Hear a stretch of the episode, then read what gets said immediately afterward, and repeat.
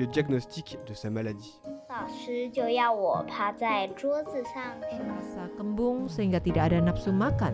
Jadi saya tidak makan. Hello，你好，你现在听到的是少年报道者的读报新闻，我是小管家报道仔。少年报道者是独立媒体报道者制作的儿少新闻平台，在这里会有大朋友、小朋友把世界上重要的事说给你听，除了中文，还有多种语言哦。请把耳朵打开，让报道仔为你服务，一起来收听好新闻。Reporter muda ringkasan kolom masa usia 14 tahun. Ketika saya berusia 14 tahun SMP kelas 2, masa penyakit cunibio sedang kambuh. Berharap menjadi orang yang tiada duanya tetapi malah kurang percaya diri, belum stabil, mental, rohani diri masih seperti anak-anak, bersikap belum dewasa. Di persimpangan sikap antara polos dan dewasa pasti akan dilalui. Kemudian tiba-tiba jelas dengan masa depan atau masih ragu. Apa pun yang dirasakan, dijalani saja, tidak perlu khawatir.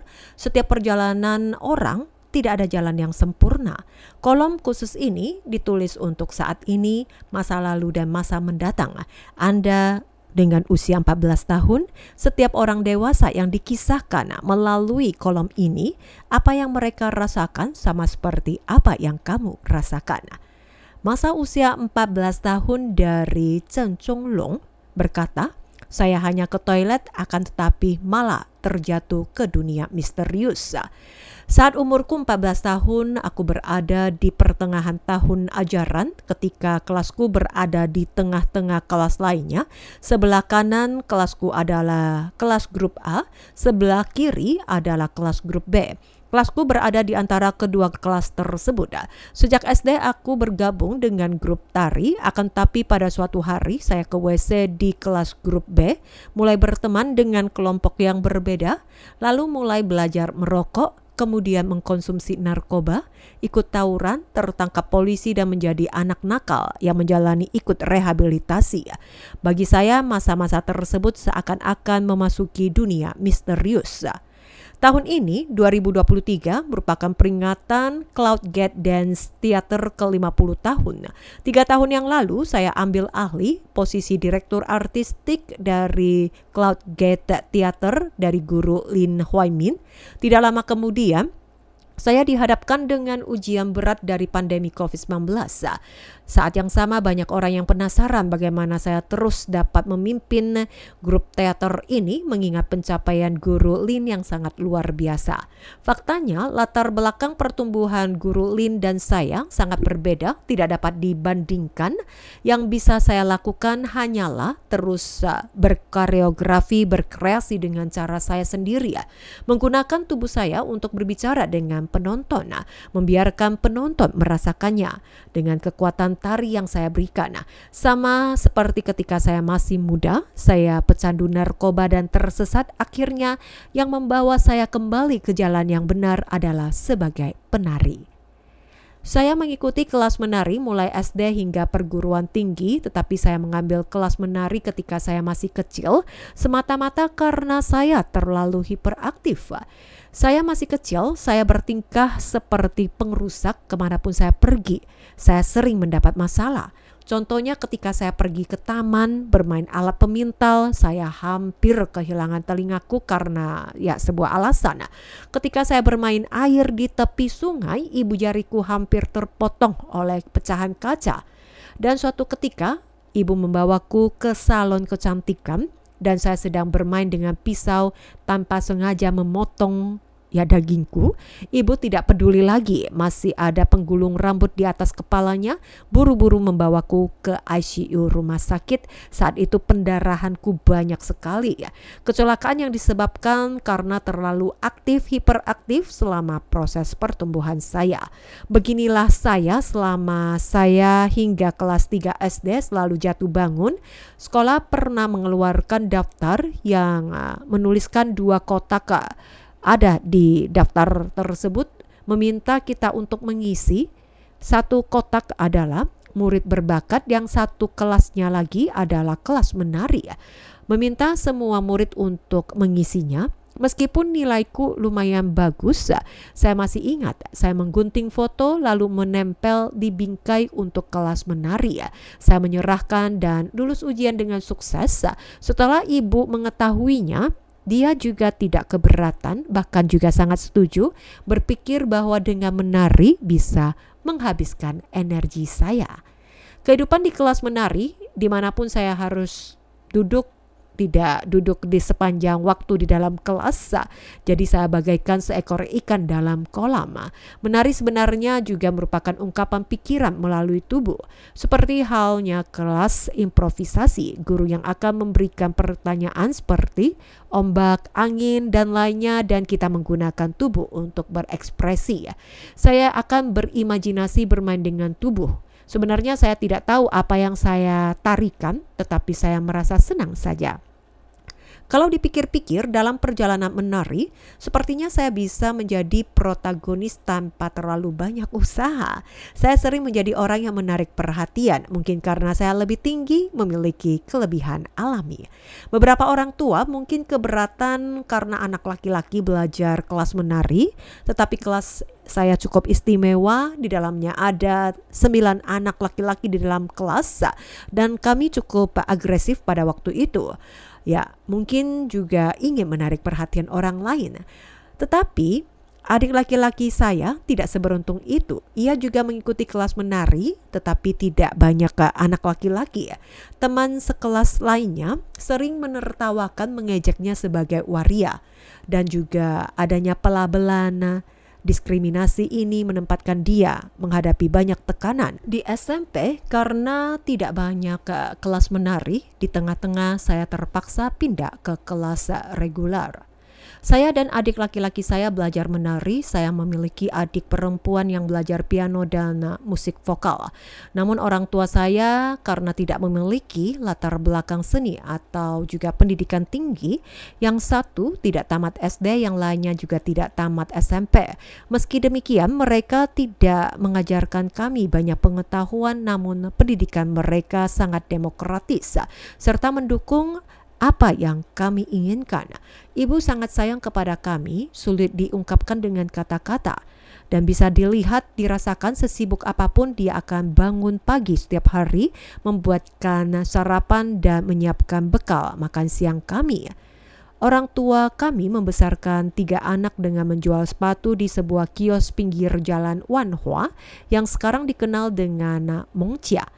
Ketika Li Tenghui masih menjabat sebagai wali kota Taipei, suatu ketika ada kegiatan olahraga pagi hari, kemudian orang tua kami mengajak kami berjualan menjajakan sepatu kain.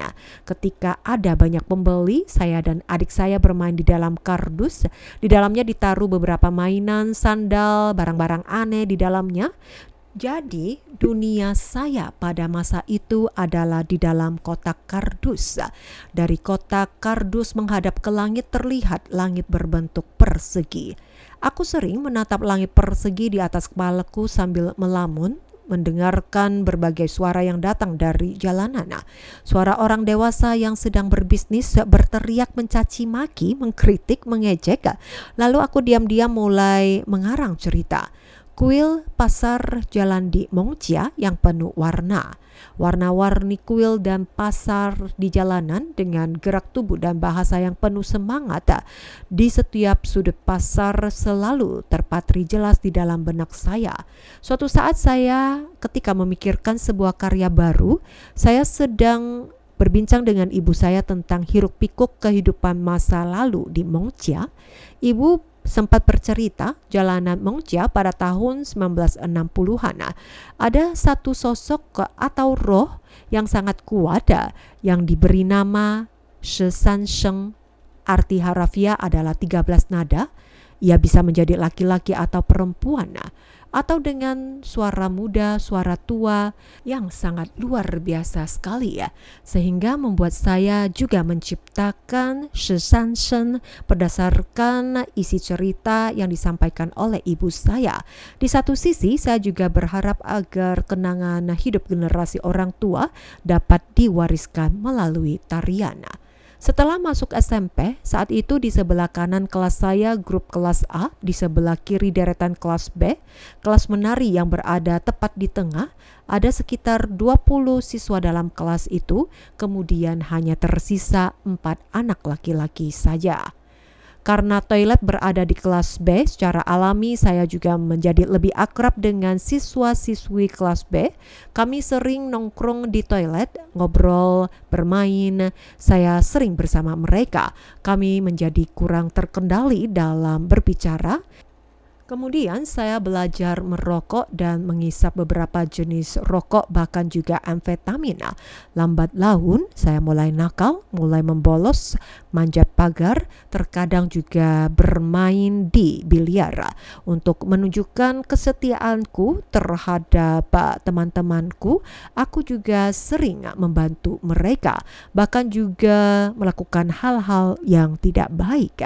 Nah, semua itu seakan-akan dunia misterius misterius yang sedang menunggu saya untuk saya jelajahi. Nah, ketika saya naik kelas dari tahun kedua naik tahun ketiga, sekolah yang juga mulai mengatur agar saya lebih terkendali, saya dan beberapa teman saya berencana untuk membawa beberapa barang yang tidak baik atau barang seludupan ke sekolah. Kami pergi ke rumah teman saya mengambil barang tersebut. Setelah dibuka pintu, ternyata tiba-tiba ada pria kekar beberapa orang yang uh, menabrak saya. Kemudian mereka juga menemukan ada sekantong aluminium foil di dalam dompet saya. Kemudian mereka mengantarku ke dalam mobil van hitam. Mobil pintu dibuka, semua teman-temanku juga ada di dalamnya.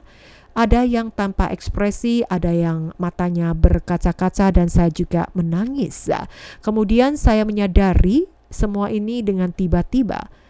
Bukankah saya sedang bermain-main, tetapi mengapa menjadi kenyataan?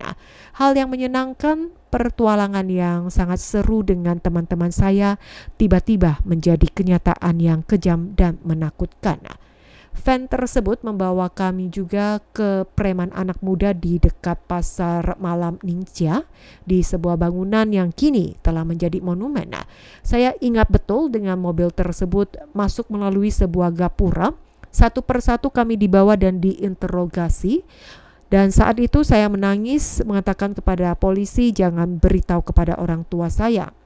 Kemudian, berita penangkapan kami dimuat dalam surat kabar keesokan harinya dengan judul besar bertuliskan amfetamin ditemukan di kalangan SMP, siswa SMP konsumsi amfetamin. Nah, namaku juga tertera di sana walaupun tidak secara keseluruhan. Nah, saya ingat betul pertama kali ada laporan ditemukan narkoba di SMP di Taiwan menghebohkan seluruh Taiwan. Nah, ternyata pada saat semua orang sedang gila bermain saham, siswa malah terpuruk dalam obat-obatan. Nah, saya selalu menjadi protagonis dalam tarian, tetapi kali ini saya juga menjadi protagonis dalam berita sosial. Setelah ditangkap karena mengonsumsi narkoba, saya dijatuhi hukuman tiga tahun menjalani rehabilitasi karena saya masih di bawah umur orang dewasa. Meskipun saya mengikuti kelas menari seperti biasa, saya tetap harus melapor ke pengadilan setiap hari Sabtu dan Minggu, mendengarkan ceramah yang membosankan sepanjang hari dan menulis laporan tentang pengalaman saya. Untungnya pada saat itu saya bertemu dengan seorang pengasuh yang baik juga merupakan dewa penolong dalam hidup saya. Dia bernama Lu Suwei ya. Dia mengupayakan agar kami berkesempatan mendengarkan eh, ceramah yang membosankan diganti dengan hal-hal yang lebih ya, aktif. Kami melayani penghuni pusat perawatan pasien lumpuh, panti asuhan, panti perawatan orang jompo Biasanya aku adalah penari, aku hanya bisa mengangkat kakiku dan membuat orang tertawa seolah-olah aku adalah binatang yang eksotik. Aku juga merasa senang menggunakan bahasa tubuh saya yang baik untuk uh, berteman dengan mereka. Saya ingat seorang warga di Yayasan Kesejahteraan Sosial Genesis ketika muda dia sudah bekerja karena tertimpa musibah tersetum listrik hingga koma. Ada jendela di samping tempat tidurnya. Ia menatap ke atap stasiun utama kereta api Taipei. Sambil membantunya membalikkan badan, saya memikirkan nasibnya. Dia telah berbaring selama lebih dari 10 atau 20 tahun, tidak dapat bergerak, tidak dapat berbicara. Dalam hal ini, saya kemudian berpikir bagaimana Anda bisa membiarkan hidup Anda berlalu begitu saja di sini. Situasi ini mulai menyentuh hati saya. Bertahun-tahun kemudian, saya juga akan kembali ke momen dan situasi ini. Belakangan ini saya tidak pernah masuk ke kelas B lagi dan bermain dengan teman-teman. Benar-benar sudah terputus dari hidupku. Sekolah sepertinya telah memasang pagar agar saya tidak pernah bertemu dengan mereka lagi. Saya tidak ingat lagi apa rupa mereka. Terkadang saya juga bertanya-tanya apakah mereka sekarang baik-baik saja. Saya tidak yakin seberapa besar dampak pengalaman ini terhadap saya, tetapi untuk pertunjukan tarian kelulusan tahun pertama saya, saya berinisiatif mencari koreografi dan di babak pertama saya merancang beberapa gerakan yang sulit dipahami ya, menampilkan gambar rasa sakit dan perjuangan nah, dengan soundtrack yang lebih abstrak. Pada bagian tertentu gerakannya akan menjadi lebih berlebihan, gaya soundtracknya juga berubah. Saya memilih salah satu lagu yang dinyanyikan oleh Lin Chiang berjudul Dashing Youth Man. Ketika musik dimulai, seluruh penonton di pusat kebudayaan Panciao terpukau. Mereka bersorak dan bertepuk tangan. Kondisi bagaikan klimaks dari kembalinya anak yang hilang, momen yang patut dirayakan. Pada saat itu, saya benar-benar merasakan kepuasan yang diberikan oleh tarian kepada saya. Saya mulai menyukai panggung, saya juga menyukai tepuk tangan, saya juga mendambakan perhatian. Kenakalan masa muda dan keseharian nongkrong di jalanan bersama dengan teman-teman saya berangsur-angsur memudar dan berubah menjadi latar belakang panggung. Di sekolah menengah, saya belajar di jurusan tari Sekolah Seni Huakang. Setelah lulus, saya diterima di sekolah malam jurusan tari Universitas Seni Nasional Taiwan. Pada saat itu, saya bertemu dengan orang mulia lainnya dalam hidup saya, yaitu mendiang penari Claudia Geda Lo Manfei. Dia tahu saya menyukai koreografi, mendorong saya untuk mengikuti ujian dan pindah ke Universitas Seni Taipei. Namun di tahun terakhir kuliah saya, saya mengalami kebingungan lagi. Saya tidak tahu mengapa saya ingin belajar menari. Saya kecanduan di warung internet sepanjang hari. Kemudian saya memutuskan putus sekolah terlebih dahulu ikut wamil karena saya sering merasa ngiluh pada sekujur tubuh saya, lalu ke rumah sakit untuk di ronsen. Kata dokter, lengkungan tulang belakang saya mengalami retak yang tidak kecil. Mungkin karena saya jarang melakukan pemanasan sebelum menari di masa lalu. Saya menjalani operasi untuk memulihkan punggung saya. Setelah operasi, saya mengenakan setelan besi berbaring di rumah selama beberapa bulan. Awalnya ayah saya berharap saya bisa melanjutkan bisnis penjualan sepatunya berhenti menari, namun ternyata saya masih memiliki hasrat untuk menari. Berusaha keras untuk meyakinkan dia agar ia mengizinkan saya kembali ke universitas menyelesaikan tahun terakhir saya. Setelah lulus, satu-satunya grup tari profesional di Taiwan yang mampu membayar para penarinya adalah Cloudgate Dance Theater. Maka untuk meyakinkan ayah, saya memutuskan ikut ujian dan lulus ujian dengan sukses. Empat tahun di CloudGate sangat berpengaruh. Dulu saya tidak suka membaca, tetapi setiap kali tampil di luar negeri, saya selalu membawa sekotak penuh buku untuk membaca. Selain itu, saya sering tampil keliling dunia. Pengalaman ini memperluas wawasan saya dan pertumbuhan batin saya. Namun setelah empat tahun, saya merasa tulang belakang saya yang cedera tidak memungkinkan saya untuk terus menari. Jadi saya tidak punya pilihan selain meninggalkan CloudGate. Namun saya masih terus menapaki dunia tari, menciptakan dan membuat koreografi sendiri, mengerjakan beberapa proyek. Saat itu guru Luo Manfei adalah direktur artistik Cloudgate 2 mengundang saya membuat koreografi dan tarian yang saya bawakan yakni Dancing Youthman direspon dengan antusias dan meriah sehingga saya kembali ke Cloudgate 2 memulai berkoreografi, bahkan ikut berkompetisi di luar negeri hingga sekarang. Tidak lama setelah saya ambil alih sebagai direktur artistik Cloud Geda, Tidak lama juga pandemi COVID-19 melanda dunia. Hal yang terburuk dalam negeri memperlakukan pembatasan siaga level 3, melarang warga berkumpul sehingga saya dan para penari hanya bisa belajar, berlatih menari dari jarak jauh melalui video. Perubahan ini membuat saya banyak berpikir dan saya sangat merasakan bersimpun di kejauhan akan berpengaruh dan diwajibkan melakukan pemeriksaan rapid test. Bahkan perang di belahan dunia lain juga memengaruhi makanan kita. Sebenarnya peristiwa yang terjadi di dunia terdapat uh, saling keterikatan bagaikan energi tak berwujud yang tersebar luas uh, saling memengaruhi. Maka seni karya tarian waves yang saya ciptakan seakan-akan berjiwa muda, liar, bebas, begitu banyak hal yang terjadi begitu saja tanpa ada alasan yang jelas seperti nasib dan karakter diri.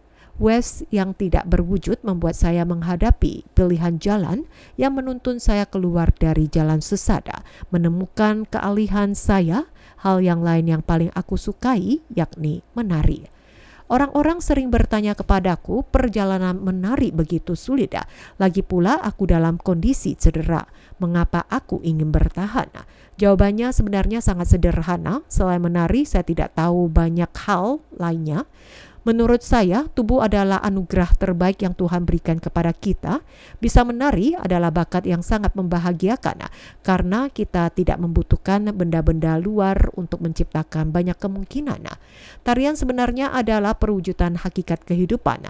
Saya selalu memiliki keinginan yang kuat seperti Dancing Youth Man yang dikompilasi pada saat SMP kelas 3. Saat musik diputar, semua orang bersemangat. Respon antusias menjadi motivasi yang menginspirasi saya melanjutkan untuk berkoreografi dan berkreasi.